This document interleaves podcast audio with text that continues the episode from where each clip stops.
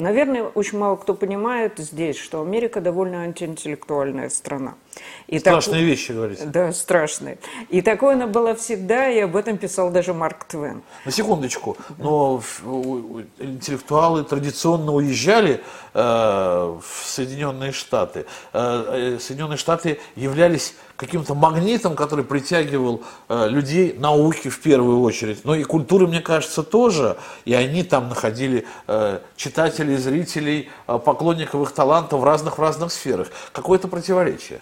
Нет, это не противоречие. Понимаете, э, талантливые люди есть везде, они могут себя проявить тем или иным образом, но они не задают тон. Есть как бы вектор культуры. В русской культуре всегда есть ниша и всегда есть некий пиетет для человека творческой профессии. В американской культуре этой ниши просто нет – то есть там есть люди, у которых есть действительно великолепные творческие достижения, там есть прекрасные писатели и великие режиссеры и так далее. Но это как бы не потому, что им помогает среда, а как бы вопреки. А Америка очень большая страна, и там тоже есть талантливые люди, к тому же многие туда едут со всего мира. Но вот ответ такой скорее, это место в социуме. Я к тому, что, видимо, вас понял, я, наверное, что я имел в виду? Я имел в виду, что едут со всего мира, значит, э, как бы на что-то рассчитывают. А понял я вас так, э, в, этой, в, этом, в этом обществе э, деятели культуры, назовем их так широко и по-советски, да, немножко, они не являются ну не знаю, камертоном и не являются инженерами человеческих душ, не являются теми, кому, теми к э, людьми, к которым принято обращаться обществу за ответами на э, серьезные вопросы бытия, как у нас, например.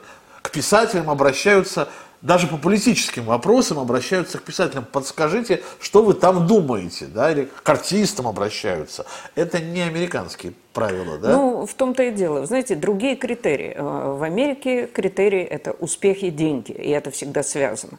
А если вы следите хотя бы частично за какими-то американскими новостями, вы видите, кого спрашивают. Кого? Бейсболистов, кинозвезд, но э, именно не тех, которые по определению имеют какое-то мнение вот в культурных областях. Это, этого даже не ожидается.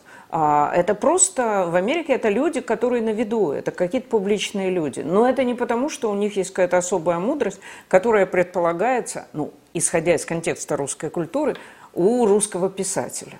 А, и это не ожидается. Это всего лишь мнение. И я думаю, что сами они те, ну, я даже знаю, те, кого спрашивают иногда на такие темы, над этим несколько посмеиваются, потому что это совершенно не их область. И им это не интересно. Им это не интересно, потому что Америка вообще страна такой э, специализации. Бейсболист ни, ни при каких обстоятельствах не должен разбираться в политике. Это даже смешно. И от него, наверное, не ждут каких-то глаголов вечности. Просто это его мнение, больше ничего.